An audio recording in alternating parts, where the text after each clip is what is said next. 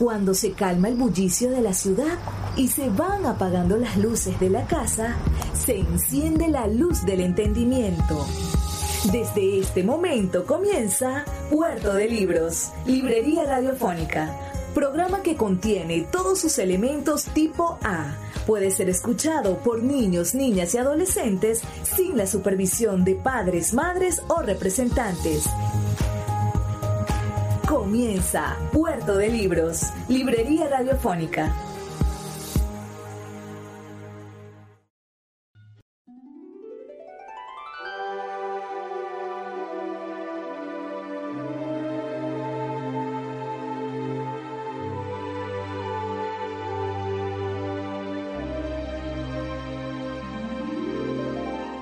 Yo, Antoine de Saint-Exupéry, dedico este libro a León Huert y pido perdón a los niños por haber dedicado el principito a una persona grande.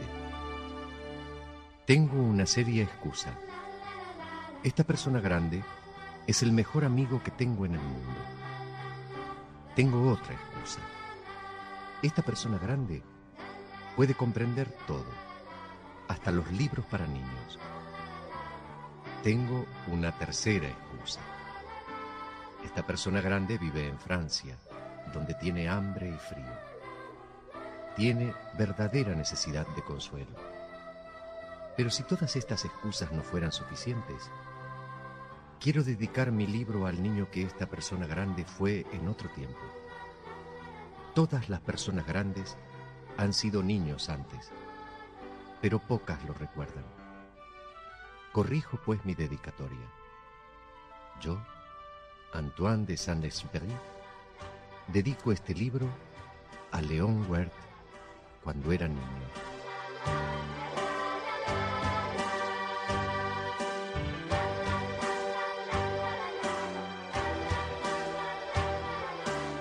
El encuentro. Soy aviador. Aprendí a pilotear aviones y gracias a ello pude volar un poco por todo el mundo. Hace seis años tuve que aterrizar por la fuerza en el desierto de Sahara. Algo se había roto en mi motor y como no tenía ni mecánico ni pasajeros, me dispuse a repararlo solo. La primera noche dormí sobre la arena a mil millas de toda tierra habitada. Estaba más aislado que un náufrago sobre una balsa en medio del océano. Imaginé mi sorpresa entonces cuando una pequeña voz me despertó. Por favor, dibújame un cordero. ¿Eh? Dibújame un cordero. Me puse de pie de un salto como golpeado por un rayo. Me froté los ojos y lo vi por primera vez. Era un hombrecito enteramente extraordinario que no dejaba de observarme. Mis ojos estaban absortos por el asombro. No se olviden que me encontraba en pleno desierto a mil millas de toda región habitada. Cuando al fin pude hablar, le dije, pero, ¿qué haces aquí? Por favor, dibújame un cordero. No sé dibujar. No importa, dibújame un cordero. Cuando el misterio es demasiado impresionante, no es posible desobedecer. Entonces, por más absurdo que pueda parecer, saqué del bolsillo una hoja de papel y un lápiz. Lo dibujé y se lo di. Ese cordero está muy enfermo. Dibújame otro. Y sin pensar demasiado lo hice y se lo entregué. Mi amigo sonrió amablemente. Este no es un cordero, es un carnero. ¿Ves? Tiene cuernos. Rehice otra vez mi dibujo y volví a dárselo, pero lo rechazó como los anteriores. No, este es demasiado viejo y yo quiero un cordero que viva mucho tiempo. Impaciente como estaba por seguir con el arreglo de mi avión, decidí dibujarle una caja y se la di. Toma, el cordero que quieres está adentro de esta caja. Su rostro se iluminó de repente. Es exactamente como lo quería. ¿Crees que necesitará mucha hierba este cordero? Porque en mi casa todo es muy pequeño, hasta la hierba. Alcanzará seguramente. El cordero que te regalé es muy pequeño. Inclinó la cabeza hacia el dibujo de la caja y espió. No es tan pequeño. Míralo. Se ha dormido. Y así fue como conocí al principito.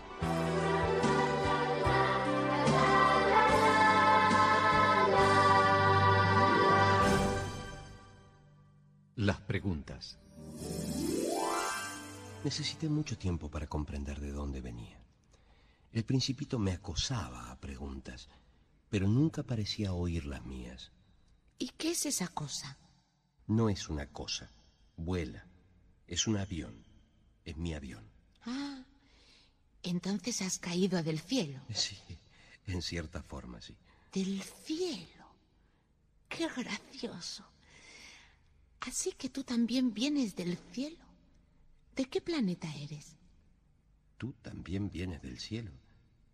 ¿Vienes de otro planeta? Mm, me parece que con este avión has dicho. Avión, sí. Con este avión no puedes haber venido de muy lejos. ¿Y tú? ¿De dónde vienes? ¿Dónde queda tu casa? ¿A dónde quieres llevar a mi cordero? Me gusta la caja que me ha regalado porque en la noche le servirá de casa. Si quieres te daré también una cuerda para atarlo durante el día. ¿Atarlo? Qué idea tan rara. No, no es rara. Si no lo atas se irá a cualquier parte y se perderá. No puede ser. Mi casa es muy pequeña. ¿A dónde se irá? A cualquier parte. Derecho, siempre adelante. Derecho. Siempre adelante de uno no se puede ir muy lejos.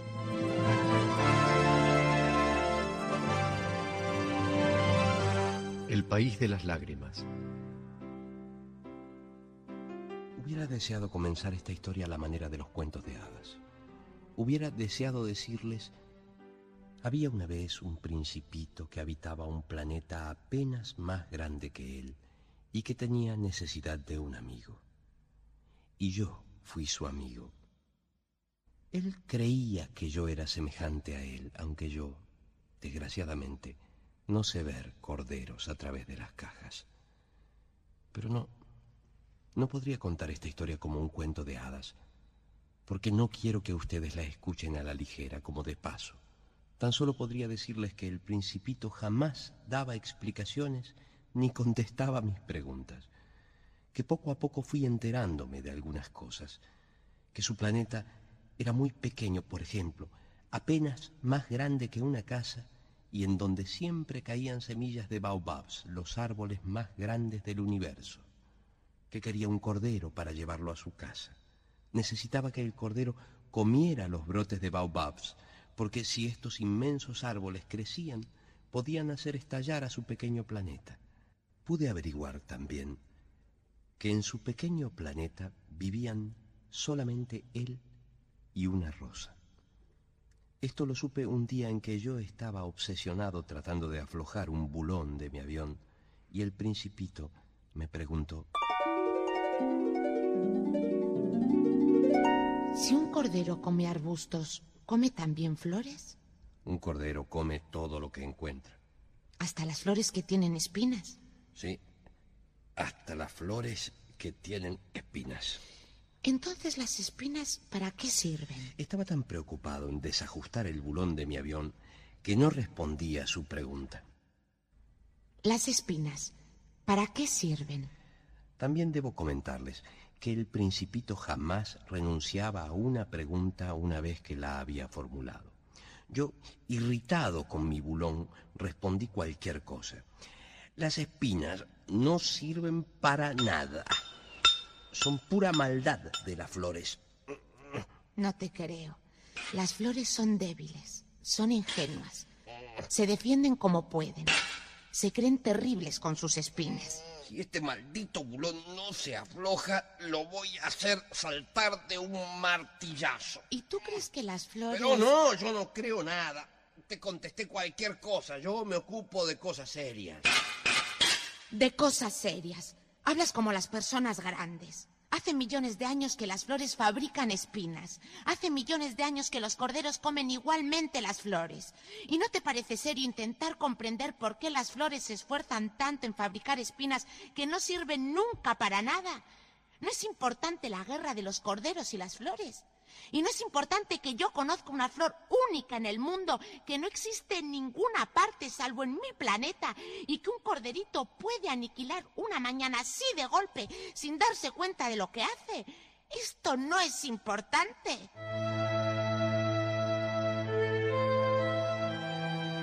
No pudo decir nada más. Estalló bruscamente en sollozos. Yo había dejado mis herramientas. No me importaban ni el martillo, ni el bulón, ni mi avión. En una estrella, en un planeta, el mío, la Tierra, había un principito que necesitaba consuelo. Lo tomé entre mis brazos, lo acuné y le dije, la flor que amas no corre peligro. Dibujaré un bozal para tu cordero. Dibujaré una armadura para tu flor. No, no más. No sabía qué decirle. Me sentía muy torpe. No sabía cómo llegar a él, dónde encontrarlo. Es tan misterioso el país de las lágrimas. El poeta Luis Peroso Cervantes le acompaña en Puerto de Libros, Librería Radiofónica, por Radio Fe y Alegría, con todas las voces.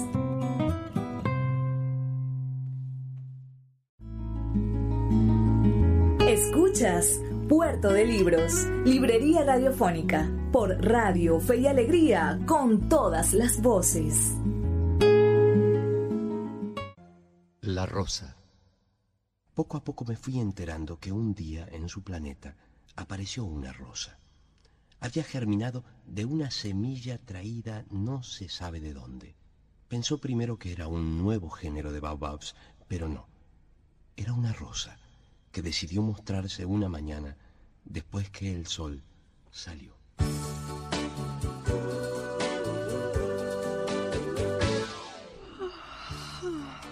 Acabo de despertarme. Perdóname. Todavía estoy toda despeinada. ¡Qué hermosa eres! sí, ¿verdad? Y he nacido al mismo tiempo que el sol.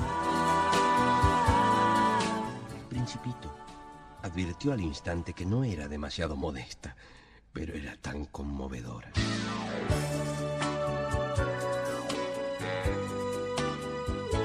Creo que ya es hora de desayunar.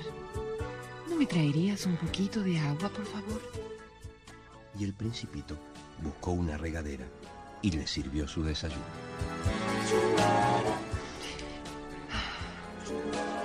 Muchas gracias. ¿Sabes una cosa? Siento horror por las corrientes de aire. ¿No tendrías un biombo? Y el principito la protegió con un hermoso biombo.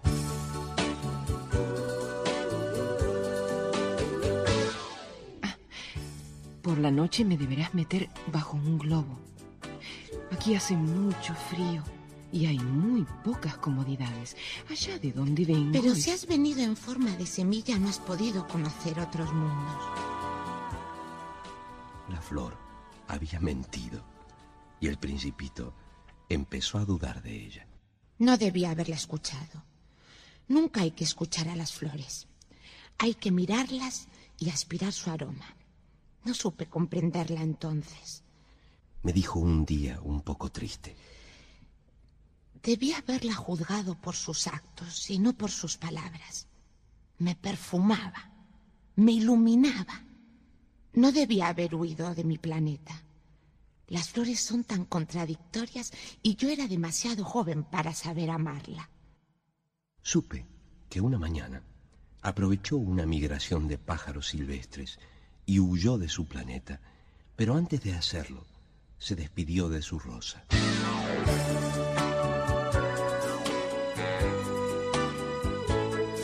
Adiós, Flor. He sido muy tonta. Te pido perdón.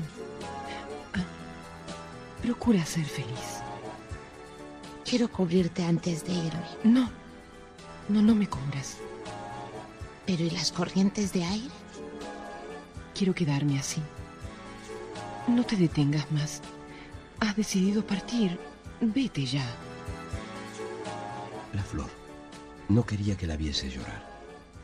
En el fondo, era una rosa muy orgullosa.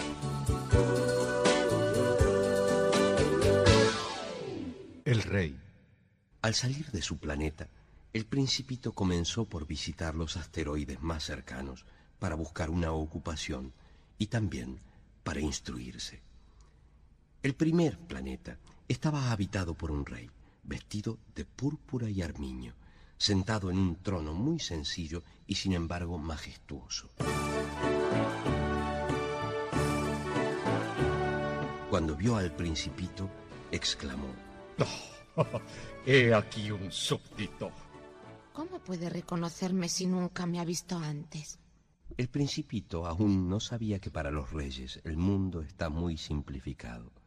Todos los hombres son súbditos. Acércate para que te vea mejor. ¿Qué sueño tengo? Es contrario al protocolo bostezar en presencia de un rey. Te lo prohíbo.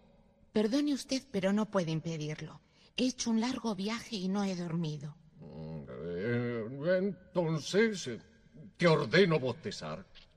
No he visto bostezar a nadie desde hace 20 años. Los bostezos son una curiosidad para mí. Vamos, vamos, bosteza otra vez. Es una orden. Perdone, pero ahora que usted me lo manda, no puedo bostezar. Entonces te ordeno no bostezar. ¿Puedo sentarme? Te ordeno sentarte. A esta altura, el principito observó que el rey exigía que su autoridad fuese respetada.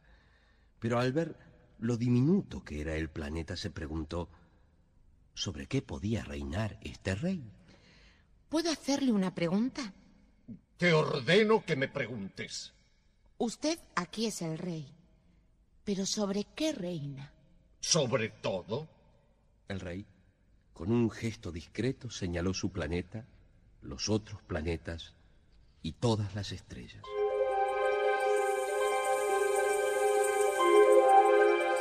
¿Sobre todo eso? Sobre todo eso. ¿Y las estrellas le obedecen? Por supuesto. Obedecen al instante. No tolero la indisciplina. Quisiera... Quisiera ver una puesta de sol, por favor. Hazme el gusto.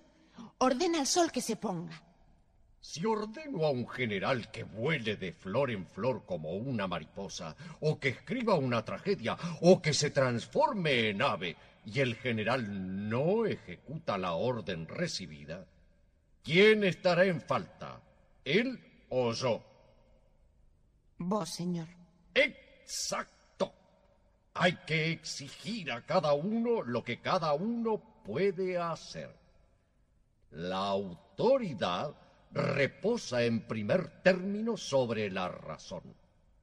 Si ordenas a tu pueblo que vaya a arrojarse al mar, seguramente hará una revolución. Yo tengo derecho a exigir obediencia porque mis órdenes son razonables. ¿Y mi puesta de sol? El rey no sabía que el principito jamás se olvidaba de una pregunta. Tendrás tu puesta de sol esta noche a las siete y cuarenta. Verás cómo soy obedecido. No puedo esperar tanto, tengo que partir. No partas. No quiero que partas. Si te quedas, te hago ministro.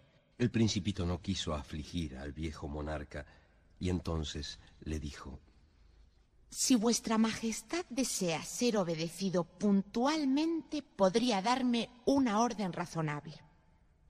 Por ejemplo, Podría ordenarme que parta antes de un minuto. El rey contrariado quedó en silencio. El principito vaciló un momento y luego, con un suspiro, emprendió la partida.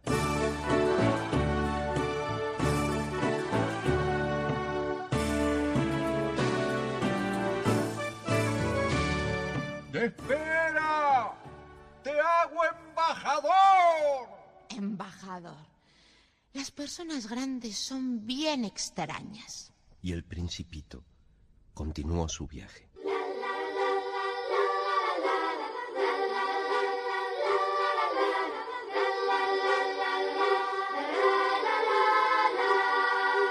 El vanidoso.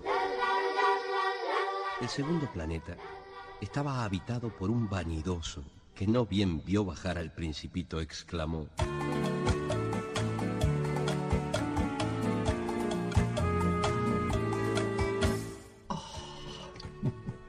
He aquí la visita de un admirador.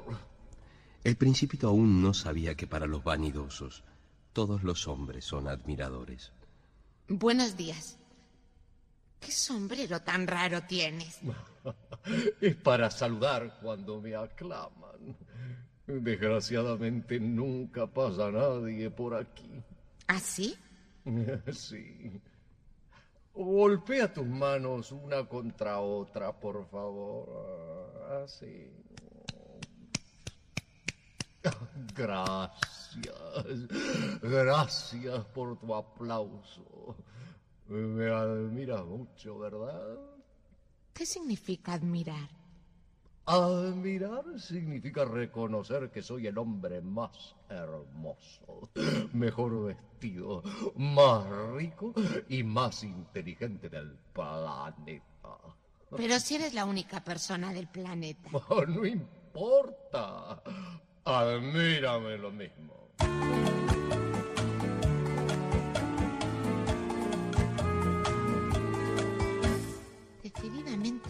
Personas grandes son muy extrañas. Y el principito continuó su viaje.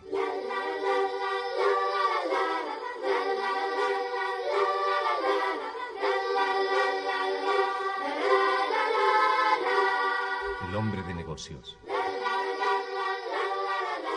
Llegó entonces al planeta del hombre de negocios. Estaba tan ocupado que ni siquiera levantó la cabeza cuando llegó el principito.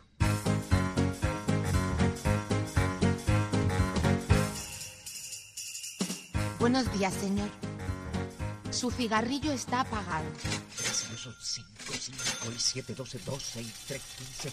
Perdona, pero no tengo tiempo para volver a encenderlo. 26 y 5, 31 da un total de 501 millones 622 mil 731.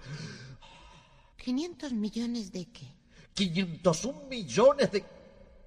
Ya no sé. Tengo tanto trabajo. Yo soy serio, no me divierto con tonterías. No. ¿500 millones de qué? El hombre de negocios no sabía que el principito jamás renunciaba a una pregunta una vez que la había formulado. No tengo tiempo de responderte. ¿500 millones de qué? El hombre de negocios comprendió que no había esperanzas de paz. Millones de esas cositas que se ven a veces en el cielo. Moscas, No, esas cositas que brillan. Abejas. Esas cositas doradas que hacen desvariar a los enamorados. Pero yo soy serio y no tengo tiempo para desvariarse. Ah, las estrellas. Eso es, las estrellas. ¿Y qué hace con esas estrellas? ¿Qué hago? Sí, Las poseo. posees las estrellas. Sí, ¿Y para qué te sirve? me sirve para ser rico, rico. ¿Y para qué te sirve ser rico? Para comprar otras estrellas si alguien las encuentra. Pero, ¿cómo puede alguien poseer las estrellas? ¿De quién son? No, no sé, de nadie. Entonces son mías. Pues soy el primero en haberlo pensado. ¿Y eso es suficiente? Seguramente. ¿Y qué haces tú con las estrellas? Las administro, las cuento y las recuento. Yo soy un hombre serio. Yo si poseo un pañuelo puedo ponerlo alrededor de mi cuello y llevármelo. Yo si poseo una flor puedo cortarla y llevármela. Pero tú no puedes cortar las estrellas. No, pero puedo depositarlas en el banco. ¿Eso es todo? Es suficiente. Yo poseo una flor que riego todos los días y es útil para mi flor que yo la posea. Pero tú no eres útil a las estrellas.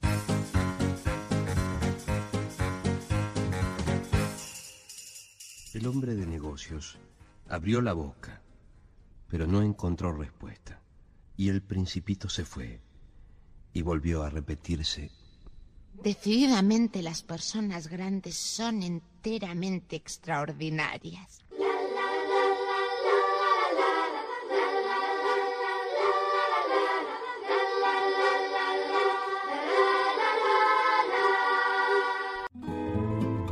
Poeta Luis Peroso Cervantes le acompaña en Puerto de Libros, Librería Radiofónica, por Radio Fe y Alegría, con todas las voces.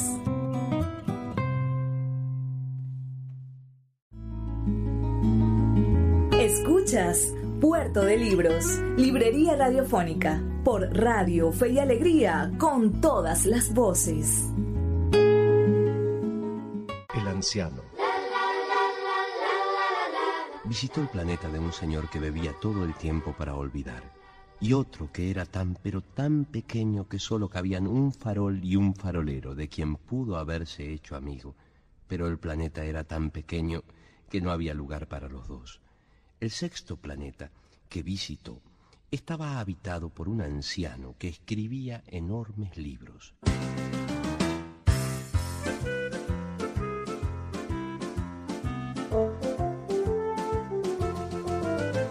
Cuando vio llegar al principito, exclamó. Y aquí un explorador. ¿De dónde vienes? ¿Qué es este grueso libro? ¿Qué haces aquí? Soy geógrafo. ¿Qué es un geógrafo?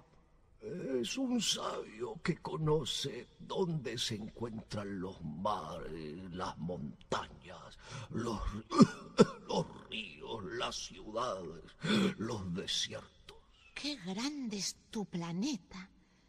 ¿Tiene océanos? No puedo saberlo. ¿Ah? ¿Y montañas? Tampoco puedo saberlo. Pero eres geógrafo. Es cierto pero no soy explorador. No tengo exploradores. Un geógrafo es demasiado importante para explorar. No debe dejar su despacho. Debe recibir en él a los exploradores, interrogarlos y tomar nota de sus observaciones. Tú, por ejemplo, eres un explorador, seguramente. Vas a describirme tu planeta. Empieza. Te escucho. Mi planeta es muy pequeño. Tengo una flor. No, no, no, no, no, no anotamos las flores. ¿Por qué? Es lo más lindo. Porque las flores son efímeras. ¿Qué significa efímeras? Bueno, muy raro que una montaña cambie de lugar. o que un océano pierda su agua. Escribimos las cosas eternas. Pero, ¿qué significa efímeras? El anciano no sabía que el principito jamás renunciaba a una pregunta una vez que la había formulado. Lo que cuenta para nosotros es lo que no cambia, como la montaña. La montaña no cambia. ¿Pero qué significa efímera? Significa que puede desaparecer. ¿Usted quiere decir que mi flor puede desaparecer? Mm, seguramente. O sea que mi flor es efímera.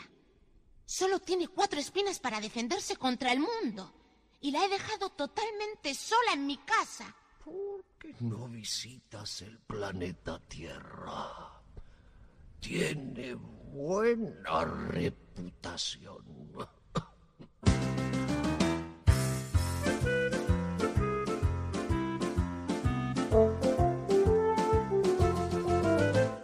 principito partió hacia la tierra, pensando en su flor.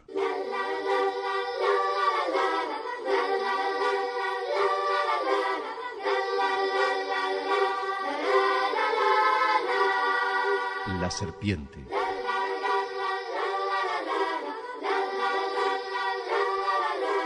Y llegó a la Tierra.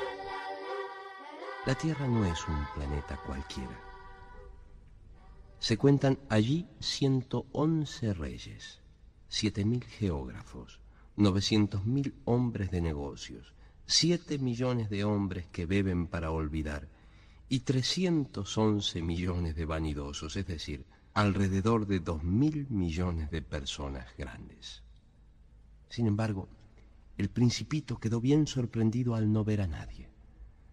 Temía ya haberse equivocado de planeta cuando un anillo de color de luna se revolvió en la arena. Era una serpiente.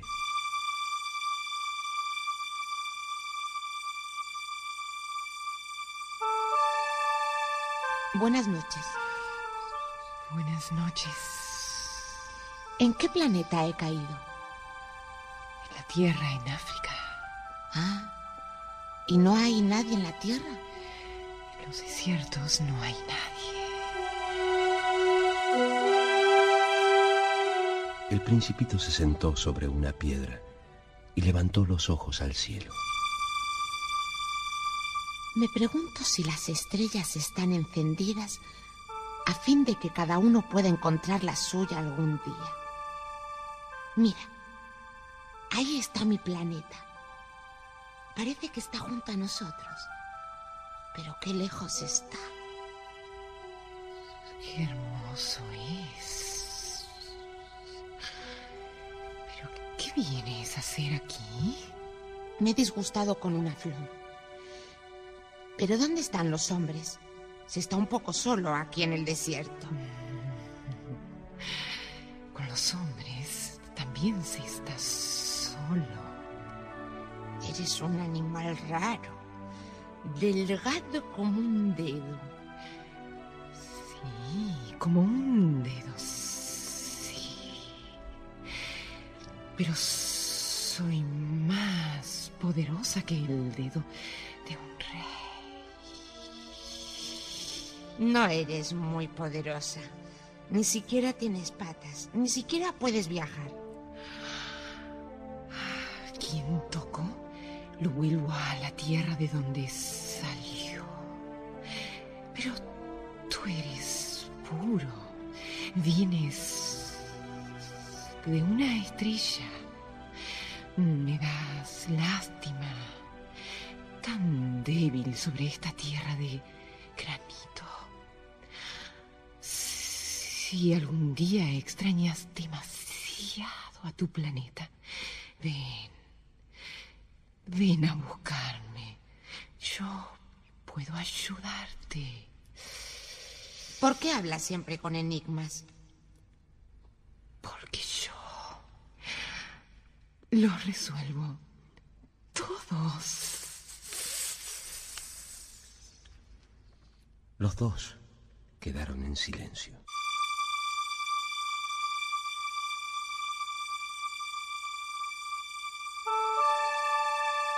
El zorro. El principito atravesó el desierto, subió a las montañas y caminó largo tiempo a través de arenas, de rocas, de nieves. Descubrió al fin una ruta y todas las rutas van hacia las moradas del hombre.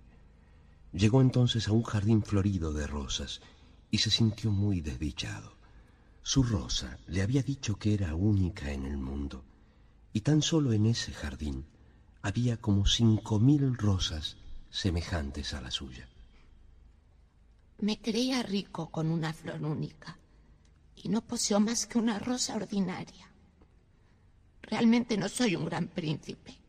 Y tendido sobre la hierba, lloró. Entonces apareció el zorro.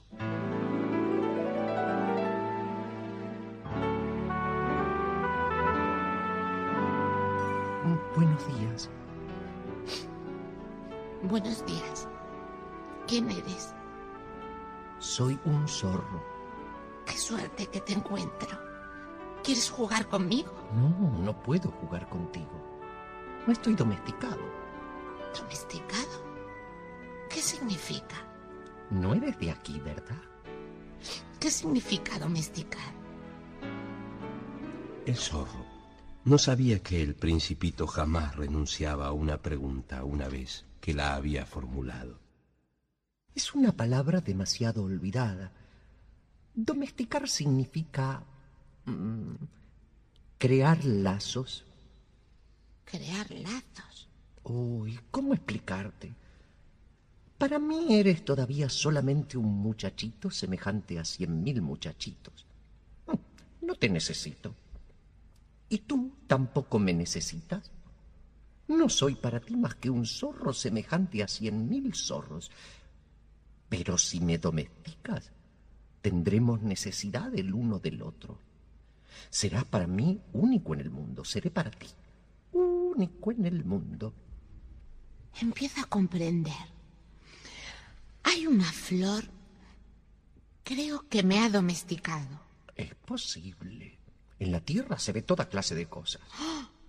No, no es en la Tierra. ¿En otro planeta? Sí. ¿Hay cazadores en ese planeta? No. Es interesante eso. ¿eh? ¿Y gallinas? No. No hay nada perfecto. Ay, ay, ay, ay, ay. Mi vida es monótona.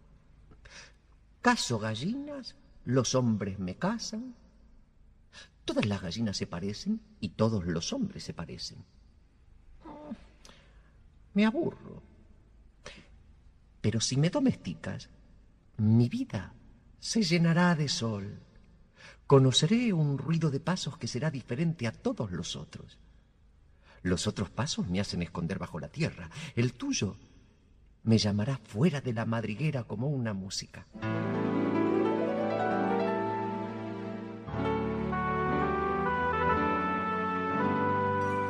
¿Ves allá los campos de trigo? Son del color de tu cabello. Cuando me hayas domesticado, el trigo dorado será un recuerdo de ti.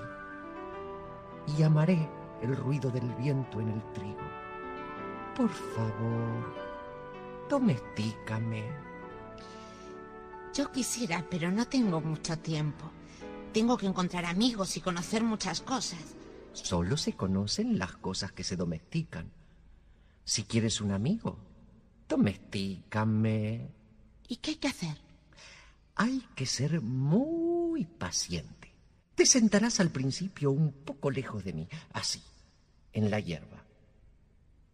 Te miraré de reojo y no dirás nada. La palabra es fuente de malentendidos, pero cada día podrás sentarte un poquito más cerca. Al día siguiente, el principito volvió.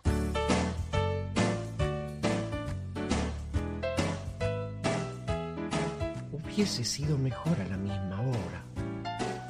Si vienes, por ejemplo, a las cuatro de la tarde, comenzaré a ser feliz desde las tres. Cuanto más avance la hora, más feliz me sentiré. Pero si vienes a cualquier hora, nunca sabré a qué hora preparar mi corazón. Los ritos son necesarios. ¿Qué es un rito? Es también algo demasiado olvidado es lo que hace que un día sea diferente de los otros días, una hora de las otras horas. Y así el principito domesticó al zorro.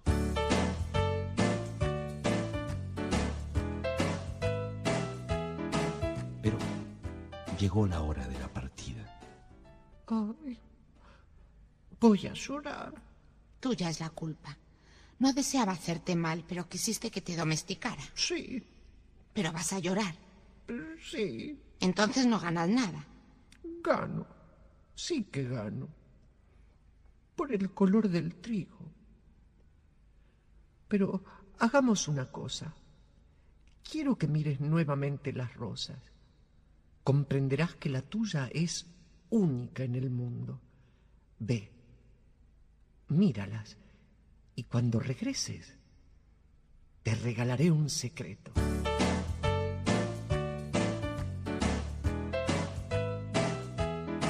Cuando volvió a ver al zorro, le dijo, Tenía razón, amigo. Adiós. Adiós. He aquí mi secreto. Es muy simple. No se ve bien sino con el corazón. Lo esencial es invisible a los ojos. Lo esencial es invisible a los ojos. El tiempo que perdiste por tu rosa hace que tu rosa sea tan importante. El tiempo que perdí por mi rosa. Los hombres han olvidado esta verdad, pero tú no debes olvidarla. Eres responsable para siempre de lo que has domesticado. Eres responsable de tu rosa.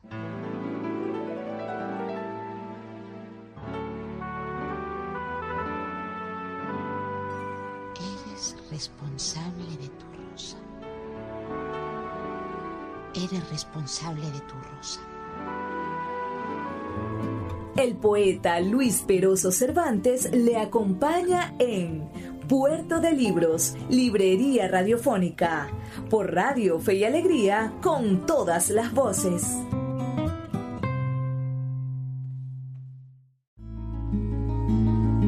Escuchas Puerto de Libros, Librería Radiofónica, por Radio Fe y Alegría, con todas las voces. Pozo de agua. Ocho días estuvimos con el principito arreglando mi avión en el desierto. Tuvimos que caminar hasta encontrar un pozo de agua y calmar nuestra sed. Sentados en la arena, esperando el día, volvimos a conversar. Es necesario que cumplas tu promesa. ¿Qué promesa? Tú lo sabes. Un bozal para mi cordero. Soy responsable de esa flor. Volví a sacar papel y lápiz y dibujé un bozal. Sentí el corazón oprimido cuando se lo di. Estás planeando algo que no me dices, ¿verdad? Sabes, cuando llegué a la, a la tierra caí muy cerca de aquí. Ah, ah, ah. Entonces, no te paseabas por casualidad la mañana que te conocí, ¿verdad? ¿Volvías hacia el punto de caída? Recordé que el principito nunca responde a las preguntas que se le formulan. Debes trabajar ahora. Debes volver a tu máquina. Te espero aquí junto al pozo de agua. Vuelve mañana por la tarde.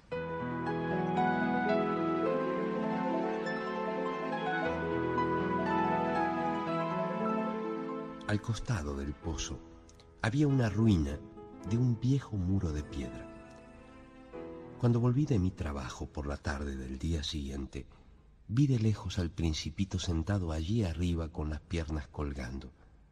Lo escuché hablar y otra voz le respondió sin duda, puesto que contestó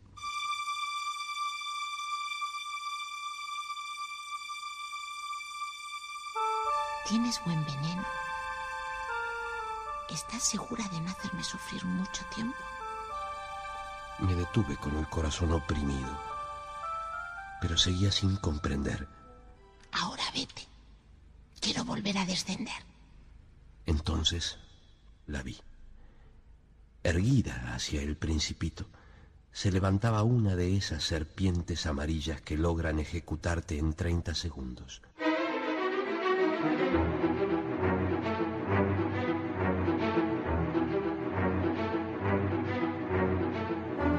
Comencé a correr mientras buscaba el revólver en mi bolsillo, pero al oír el ruido que hice, la serpiente se dejó deslizar suavemente por la arena como chorro de agua que se muere. Y sin apresurarse demasiado, se escurrió entre las piedras con un ligero sonido metálico. Llegué al muro justo a tiempo para recibir en brazos a mi hombrecito, pálido como la nieve.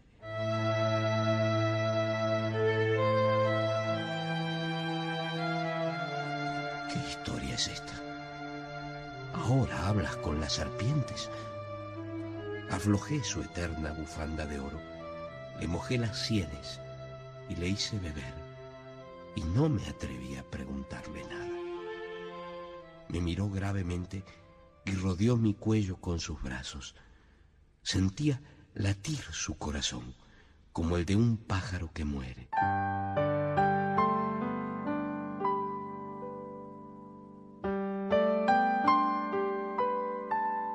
Estoy contento de que hayas podido reparar tu máquina. ¿Cómo lo sabes? Yo también hoy vuelvo a mi casa. Lo estreché en mis brazos como a un niño. Y sin embargo, me pareció que se escurría verticalmente hacia un abismo sin que pudiera hacer nada por retenerlo. Tengo un cordero. Y tengo la caja para el cordero. Y tengo el bozal. De nuevo me sentí helado por la sensación de lo irreparable y comprendí que no soportaría la idea de no oír nunca más su risa. Esta noche hará justamente un año que llegué. Mi estrella se encontrará exactamente sobre el lugar donde caí el año pasado.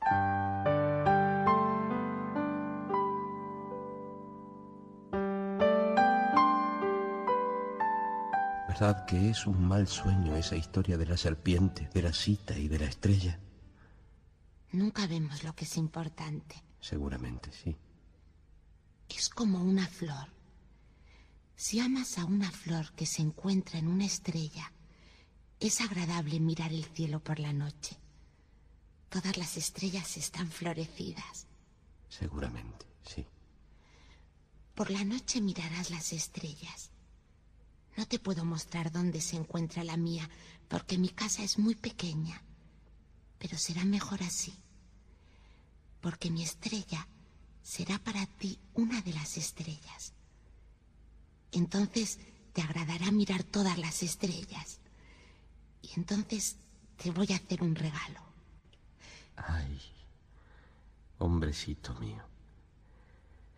Me gusta oír tu risa. Precisamente será mi regalo. ¿Qué quiere decir?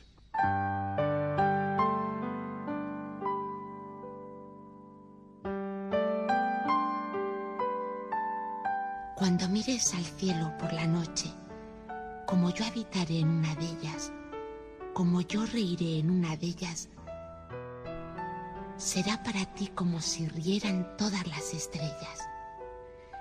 Tú tendrás estrellas que saben reír. Y cuando te hayas consolado, siempre se encuentra el consuelo. Estarás contento de haberme conocido. Serás siempre mi amigo. Tendrás deseos de reír conmigo. Y abrirás a veces tu ventana, así por placer. Y tus amigos se asombrarán al verte reír mirando el cielo. Entonces les dirás, sí, las estrellas siempre me hacen reír. Y ellos te creerán loco. Te habré hecho una muy mala jugada. Y reía y, y reía y no dejaba de reír. De pronto se puso serio. Esta noche No me separaré de ti. parecerá que sufro. Parecerá un poco que me muero. Pero no vengas a verlo. No vale la pena. No me separaré de ti. Eso. Vaciló un momento. Luego se levantó, dio un paso. Yo no podía moverme. No hubo nada más que un relámpago amarillo cerca de su tobillo. Quedó inmóvil un instante. No gritó. Cayó suavemente, como cae un árbol, en la arena. Ni siquiera hizo ruido.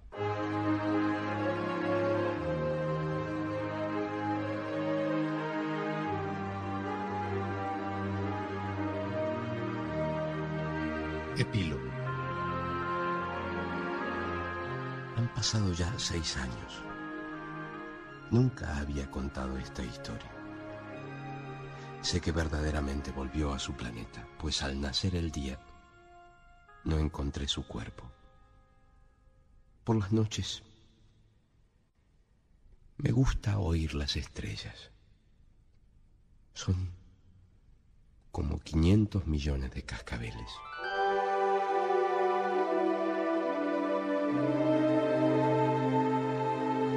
En el diario que acompaña este compacto dibujé el paisaje donde apareció el principito y luego desapareció. Lo he dibujado para mostrárselos bien. Miren atentamente ese paisaje a fin de estar seguros de reconocerlo. Y si viajan un día por África, en el desierto, o si llegan a pasar por allí, les suplico que no se apresuren. Esperen un momento exactamente debajo de la estrella si entonces un niño llega hacia ustedes, si ríe, si tiene cabellos de oro, si no responde cuando se le interroga, adivinarán quién es. Sean amables entonces, no me dejen triste. Escríbanme enseguida. Díganme que el principito ha vuelto.